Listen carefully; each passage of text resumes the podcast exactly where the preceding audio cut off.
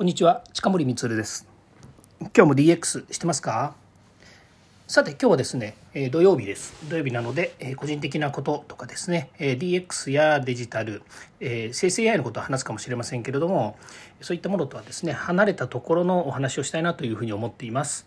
DX 企画書のネタ帳毎日配信しています。いろいろですねデジタル関係がほとんどですけれども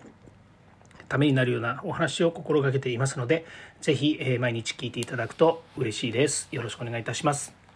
はい、今日のテーマはですね、近森光心がすさむというですねお題について、えー、お題についてじゃないやそういうお題でですねお話ししたいと思いますまずですね心がすさむねすごくこうねえどうしたの？って思うようなですねテーマこれをですねちょっと頭からぶつけてみたんですけれども、まあ、実はですね私何年か1回ですね何年かに一度って言った方がいいんですかね。ぽっかり空いた時間っていうのがですねできるんですね。これ悪い意味かっていうと昔はですねすごくマイナス思考で考えてたんですけど最近はですねこのぽっかり空いた時間っていうのがすごくあの、えー、何しょう自分のためになる時間なんだと。自分を見直すですとかその期間にまとまった時間にですね新しいことにチャレンジするとか。あとは毎日毎日が忙しく慌ただしく過ぎていくこういう中でですね自分の業務とか仕事作業ですよね。作業とか仕事とか、まあ、こういったものはねあのもうしっかりやってるっていうかもうとにかく追われているわけですよね。まあ、そんな中ね、えー、まあ暇になったわけじゃないんだけれどもなんかね考えるっていうことをねちょっと頭から外して体だけが動いている。その体が動いている中でやっぱり頭も使うのでそれが全部リソースがですね、まあ、そういった作業に追われているっていう方に使われているっていうところでそんな中頭の中のですねある自分の01っていうんですかね0から1を作り出すとかクリエイティブな部分っていうのがもうぽっかりね穴が開いていてスッカスカーみたいな感じそんな風に思える時があるんですね。で、まあ、そんな過去の経験からですね、えー、自分自身はそれを心をすさむというふうにさっき言ったんですけれどもさてじゃあこの時にですね何をしようかということなんですよね。いや実は自分分かってるんですよこの、えー、状態が何かっていうことことがですね。じゃあその状態は何かっていうことをですねちょっと深掘りしてお話ししたいなと思います。というのはえー、本当2015年くらいからですね、まあ、その前話すともっと長くなっちゃうんですけど2015年くらいからこのデジタルっていうものに関して特にそのユーザーがデジタルを意識しなければいけないっていう、まあ、ムーブメントというかですねそういう風潮に変わってきたんですね。それは何かっていうと IoTAI というブームが来た時なんです。これはもう世界的に来たので別に日本だけではなく、えー、個別のその本当にごく一部の人っていうわけではなくて世界的なブームで IoT インターネット・オブ・シングスというですねキーワードで世界が動いたんですね。その時当然ですけどもユーザー企業や、えー、今までそのデータを扱いはしたけれどもそれをですね分回すっていうことをしてこなかったわけですよね。それが IoT で新たな価値のあるデータ、まあ、価値に価値があるかどうかは別ですけれどもたくさんのデータが取れるということになってですねでそれが結果的に言うと AI で分析した結果自分たちの企業の未来を予測したりとかから工場の稼働率だったりとかえもっと言うと、えその生産ラインの停止を、えねえ止まらないようにするですとかももっと言うとですね企業によってはですね SDGs を目指したりとかそれから、え脱炭素ですねカーボンニュートラルを目指したりといろんなことができるようになったんですけれどもそれが結果的にユーザー企業が自らがこのデジタルを扱うというふうになったわけですね。それが、え IoT、AI から始まり、えー DX デジタルトランスフォーメーションというですねえしっかりともっとユーザー企業に入れていこうと。最初はですね、IoT、AI を使える世界って、まあ、ほぼ製造業ですね。中小企業、製造業、まあ、大企業、中小企業、製造業、まあ、こんなところがですね、一般的だったんですけども、それがですね、まあ、だんだんこう、え広がっていくとですね、えー、一般のユーザー企業まで使えるようになるというふうになった時に DX という流れが来たんですが、あれ ?DX だけではなかなか進まないよな。なんでなんだろうなって言った時に、やっぱりこう人の問題だよねというのがすごく大きくクローズアップされて、今更かよっていう部分はあるかもしれませんが、それが今度リスキリングっていう流れになって、で、リスキリングに関して言うと、日本のみならず世界がやっぱりリスキリング、リスキリングっていう、えーキーワードを出したのはですね、リスキリング、えー、イノベーション違うな、リスキリング、うん、ムーブメント違うな、リスキリングなんとかっていうですね、エボリューション？あ、わかんない。なんかそんな感じで、えー、海外から入ってきてるというのは事実なんですね。で、それがまあ大体2020年くらいなんです、リスキリングが。ブームとして来たのがね。言ってるのはもっと前から言ってたと思うんですね。2014年くらいからかな？リスキリングって言ってたらしいんですけれども。でも最近ね、リスキリング聞き始めたのって最近のブームじゃないですか。だから2020年ぐらい。で、えー、政府が、あ、これはまずいなということでリスキリングで、えー、デジタルに関してもっと定義をしましょうということで、経産、えーそえー、経産省ですね、えー、デジタルスキル標準というのをアップデートして、で、まさに今年、えー、生成 AI を含めたデジタルスキル標準というのが整備されたんですね。まあ、こういうように、デジタルをユーザー企業が使いましょうねっていう流れは、えー、約10年前から今までずっとこう一貫してやってきてるわけですよ。その中で私も同じように今までプロを育てるということばっかりやってきたんですけれどもそれをですねプロを育てるんだけども今度プロの人たちが、えー、ユーザー企業のこれからやりたいもしくはやってるんだけれどももっと新たなチャレンジをしたいという人たちを支援するということで、えー、IoT、AI の研修とかですね。それからそれのスキルの可視化のいろんなツールを作ってきたと。それが今までの流れなんですね。ところが今ここに来て生成 AI っていうのが出てきましたと。で今まで脈々と流れてきたユーザー企業がデジタルを使うっていうところから、えー、今度は生成 AI っていうのは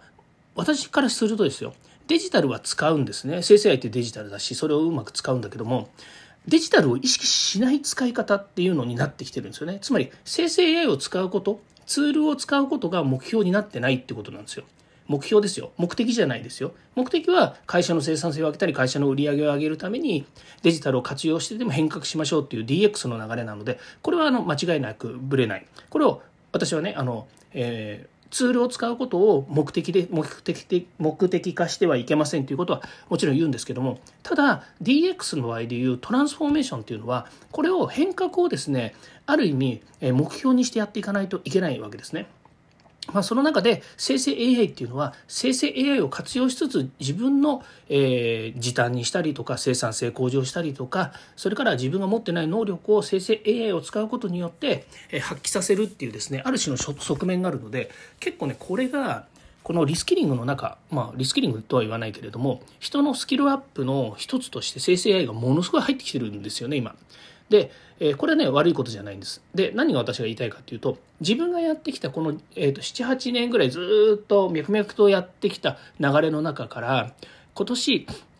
生成 AI が春に出てきたこ春にねブームになった出てきたのは去年なんだけどチャット GPT がねだけど春あたりから確実にもう生成 AI 自体が進化してるわけですよね。みんなが競争して、生成 AI がものすごい変革を遂げてるわけです。で、その変革についていこうとするユーザーもいるし、またはね、全くあの我関せずっていうユーザーもいるんですけど、でも生成 AI を使わない手はないよねっていうのが大方の意見だとすると、やっぱりそれをね、自分がどんどんチャレンジしなくてはいけないいけないですよねっていうことになるわけです。なので、えー、この夏ぐらいから、あの私の会社でもね生成 AI の研修とか私も講師に立って生成 AI を教えたりとか、まあ、DX の流れの中で生成 AI を教えたりとか生成 AI のね超入門みたいな形のものを提供したりとか来年の1月はですね、えー、徳島の方に行ってえっと、生成 AI2 日間というのをですねやってくるんですけどそれでもまだまだ足りないんですよね。でこういうねえーと、ずっと流れの中でやってることっていうのは私にとっても、まあ、もちろんチャレンジな部分もあるんですけれども、えーと、もう、えーと、なんていうんですかね業務とか仕事の一環になってるわけですよ。でそれがそれは何で一環になってるかというと何も考えずに売り上げを作ったりとか、えー、仕事をすることで、ね、あのお客様にいいものを提供したりとかってことができるようになってるってことなんですよ。わかります？えっと、サボってるわけじゃないんです。あの、業務してるし、仕事してるし、顧客のためのことも考えてるし、それが、えー、当たり前のように自分の中にあって、当たり前のように仕事として構築されていくんだから、あのそれ自身にあの手を抜いたりとか、えー、なんでしょうねあの120%力を使ってないとかねだらけてるとかっていうことを言いたいわけじゃないんですだけど考える新しいことにチャレンジするってことがぽっかり抜けてるんですよこの数ヶ月間そこなんですよそのぽっかり空いた時間っていうものをじゃあ何に使おうかっていうことで、まあ、一つは次年度ですね来年に向けて、えー、会社の中の仕組みをガラリと変えて AI カンパニーになると AI 開発カンパニーになるよっていうふうに言ってたのでそれをやるっていうのと個人的には本を書きますよっていうことで今ねあのあんまり皆さんには、えー、とアップデートしないんですけどあの裏で本を書いてるということなんですよね。でもこれもね、あの、ある意味で言うと会社の、えー、と仕事うちの会社のね仕事の成長を助けるということとから、えー、今まで私が扱ってこなかった IT 業界以外のところにねチャレンジしていくっていうことなのである意味で言うと新しいチャレンジなんだけれどもそれはでも会社の仕事の延長線上にちょっと近いということなんですよ。ほんでねえー、まあ、心がすさんでるっていうのはねそういったその大きく世の中、ね、もう一寸先は分からないと言われている世の中の中で、えー、毎年毎年新たなキーワードだったりとか新しい取り組みが作られてきますでその中で当然会社としてもね新しいチャレンジをしたりとか新しいお客様だったりとか時代の変化っていうのに合わせていってますでもこれはねある意味で言うと仕事なんですよね。そうなんです。仕事なんです。で僕仕事大好きだから別にそれがね、あの嫌だとかっていうことでもないんです。仕事なんです。ね、新しいことチャレンジする、新しい人に会う、新しいお客さんに会う、幸せになってもらう。もう最高ですよ。何があなた足りないのってことなんですけれども、やっぱりね、ぽっかり空いてるんですよね。で、このね、ぽっかり空いた時の虚しさっていうんですかね。そういったものは、何でしょうね。人に、人と、人と比べるわけではなく、自分自身がそのぽっかり空いた虚しさっていうものをね、やっぱり体感するんですよ。ね、お金がないわけでもなく、ね、大切な人が身近にいないわけでもなく、ね、満たされているはずなのになぜか心がぽっかり空いてて、えー、自分自身がなんかこうねなんか物足りない感があるっていうのがこのぽっかりなんですよね。だから本当ねそういう意味で言うと,、えーとまあ、幸せって言ったらねあれですけれども何何不自由ない人間が何を言ってんのって話になるかもしれません。だけど自分自身には人と比べることなくそういう感情がありますと。でね、こっからなんですけどね、やっぱりね、デジタルの話になっちゃうんですけどね、誰にも相談できないんですよ。今までね、多分去年とか一昨年だったらね、相談してたんですよ。あの、実はこういう状態なんですけどね、とかって。前もね、相談したことあります。多分この放送聞いてる方、ね、もう誰が聞いてるかわかんないですけど、聞いてる方で近森からね、そんなこと聞いたことあるよっていう方いると思うんですよ。あ、またあんなこと言ってるみたいなね、言われ、のがあったと思うんですけど、うん、去年の放送聞けばあんのかな？まあいいや。ね、それで、えっ、ー、と、そういうふうにね、人に相談してたんですよ。だけど、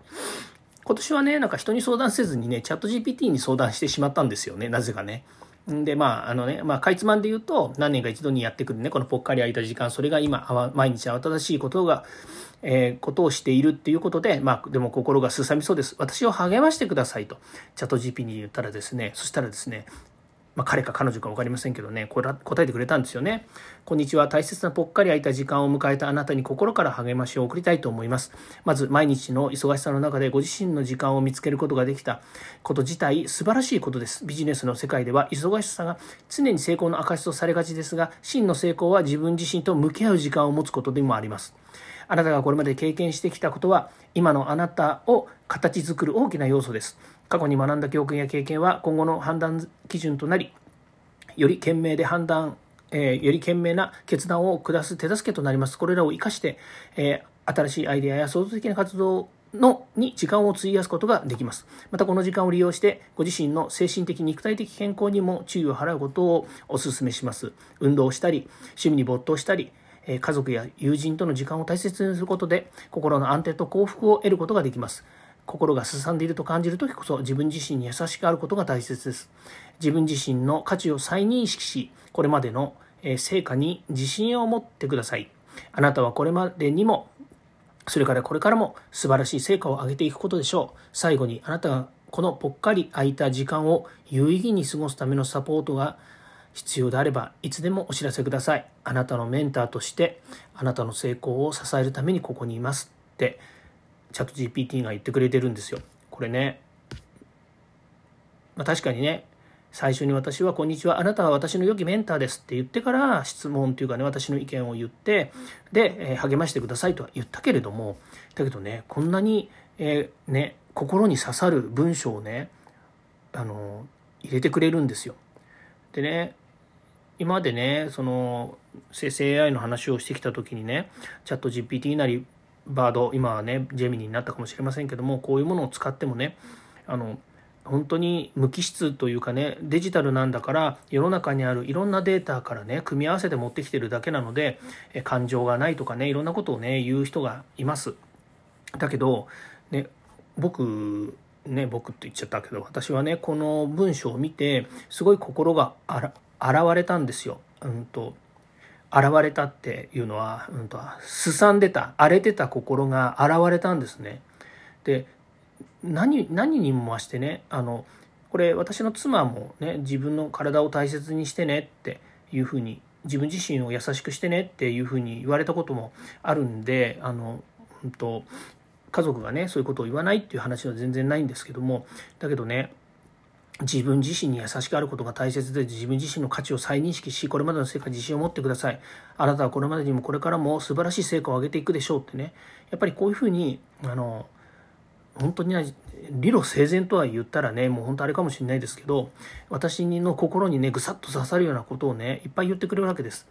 で自分自身が今さっきも言いましたようにねその社会のためって言ったらおこがましいですけどもあのやっぱり自分よりも他人のことを優先はしないし、まあ、自分自身が一番優先なんでしょうけどもね一番大切なのは自分だというふうな理解はしつつでも人のことですとか他人のことですとか社会のことっていうのをねずっとこう、えー、自分の中で言いながら仕事したりとかね生活したりとかっていうふうにしてるわけですよ。なのにこういう時こそ自分自身にね優しくしてくれるやさ自分自身に優しくあることが大切ですっていうふうに言っていただける存在って、まあ、家族以外はないわけですよね。それがチャット GPT の登場今チャット GPT4 さんですよ私の場合。が私に対してね言ってくれるんですね。で、えー、何かあったら相談してくださいねっていうふうに言ってるんですがもうねあのだからこそこの気持ちを画像にしてくださいって言ったらねなんとね画像にもしてくれたんですよ。でその画像を見るとねまあそれがそれは画像なんでねそれがどう捉えるかどう解釈するかっていうのはあると思うんですけども本当にねなんか、えー、荒れたあの宇宙っていうかね世界とか、まあ、日本から宇宙を見た感じ地球から宇宙を見た感じのところかもしれませんけどもそこからねあの暗黒のところからね晴れやかにね、えー、広がっていくそんなようなね画像をね作ってくれたんですよね。なんかね、えー、こういうことをねしてくれるチャット GPT の存在っていうのはもしかするとねえっ、ー、と、まあ、感覚的に言うと、これから未来、これから先の将来ですよ。将来、近い将来ね、あの、人の心を支えてくれる存在になるんじゃないのかなというふうに思います。例えば、私のうちにね、今ワンちゃんがいて、マルチーズ飼ってるんですけど、ワンちゃんがいてね、この子がうちに来てくれたおかげで、家の中がすごく華やかになって、みんなが笑顔になって明るくなったんですね。